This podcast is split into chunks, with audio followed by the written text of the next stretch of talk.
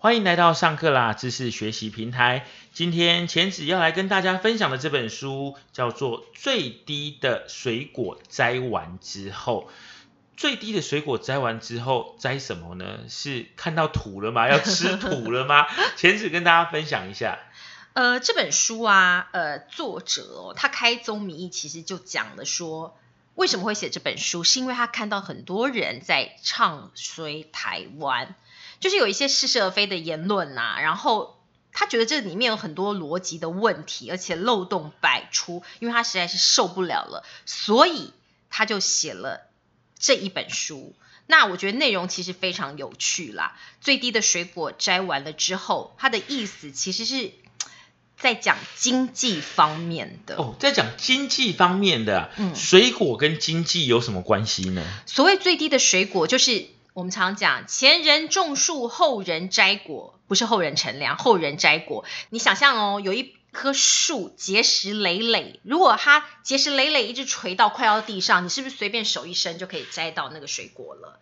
可是如果你最低的这些水果，你伸手可及的部分，你全部摘完了之后，你是不是要打造更高的工具？譬如说梯子啦，譬如说其他的杆子啦，去把那水果打下来。那比喻在经济上面，就是说我们现在台湾就是这样子。譬如说，我们的人口红利没有了，我们有很多以前优惠的啦，经济发展时代的一些呃，我们台湾固有的条件或是一些优惠已经没有了，就是最低的水果通通都被摘完了。现在水果都在树顶上，你要怎么样去摘？你可能就要产业升级，用创新的方式去摘那些最珍贵的水果。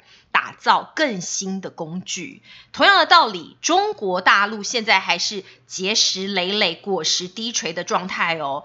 作者认为，中国现在还有很多的红利，譬如说，它的人口红利虽然慢慢没了，可是现在还是有嘛，所以它的发展非常的快，就很像二十年前的台湾，什么台湾前烟角木，大家可能听过这句话，而且制度不一样，他们是比较权威的共产主义，我们是比较自由经济的主义，所以呢，他认为。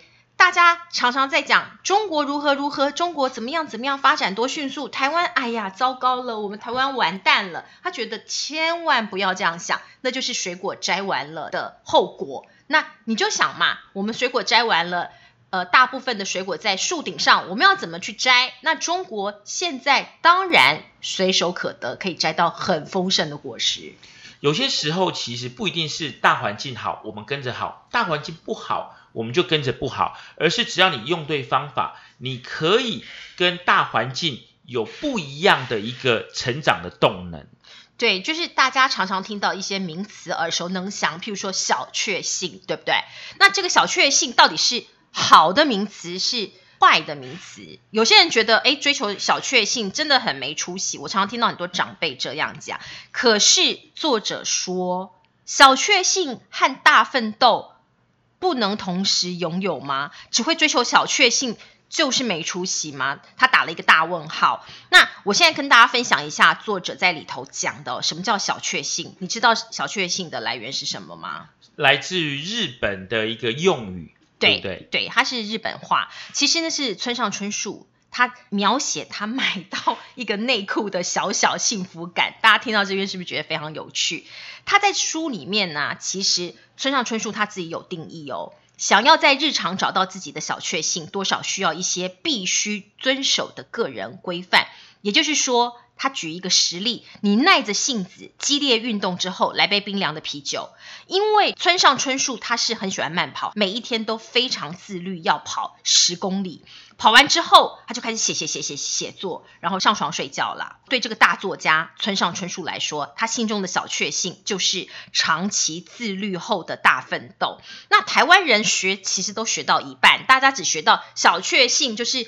哎，你到这个下午茶去吃一个小甜点啦，那可能去逛个街啦，去买一个，对呀，吃个美食，划个脸书都是小确幸。其实忽略了这个小确幸这个词里面最重要的意涵，就是长期自律后的大奋斗。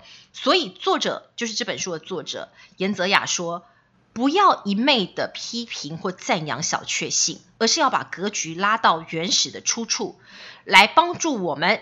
重新思考小确幸的意义以及该怎么做，这才是重点。不过在这本书里面，其实也跟大家分享到了“狼性”这个名词哦。其实很多人都说啊，中国大陆现在经济崛起，所以很多年轻人有狼性。但反观台湾，反而在整个工作上面也好，商业上面也好，看不太到狼性。那这本书里面用怎么样的诠释来诠释“狼性”这个名词呢？对这个部分也非常有趣哦。我们常常听到大家在赞扬。中国大陆的年轻人很有狼性哦，非常有企图心。台湾呢，完全就是没有斗志。我觉得这样讲也有点不是很公允哦。另外，大家也跟小确幸一样误解了狼性的原始的意思。其实，狼性这个名词哦，是在二零一三年《金周刊》的报道，他先用在报道里，然后呢，台湾人自己开始演变演绎这个意思是。不屈不挠、奋不顾身进攻的个人特质，但其实这跟中国大陆人自己讲的狼性的意思其实是有一点点不一样的哦。因为中国人自己讲的狼性是源于一部小说，二零零四年江荣的小说叫《狼图腾》，它讲的是企业的特质，是一种群体的精神。那很有趣的是，台湾媒体它定义或赞扬的狼性哦。不只是在台湾年轻人身上少见，的确，台湾年轻人没有狼性，在欧美国家你也看不到啊，怎么会有狼性这件事情呢？在欧洲国家，对呀，大家享乐都还来不及了呢。不过，的确，欧洲国家的年轻人是比较有创意，这是另话。那原因是在戏谷、西雅图这些地方哦，所谓的新科技、高科技的地方，你积极进取，你有狼性根本就不够，你必须还要有什么？就是创意，还有独特的见解。所以在戏骨讲的是什么？是热情、使命感和创意，而不是狼性啊！所以你在台湾一直要鼓励年轻人，或是一直在骂年轻人，你不够有狼性，这件事情就看起来蛮可笑的嘛。那回过头来讲，看看中国大陆现在它处于摘取最低水果的阶段。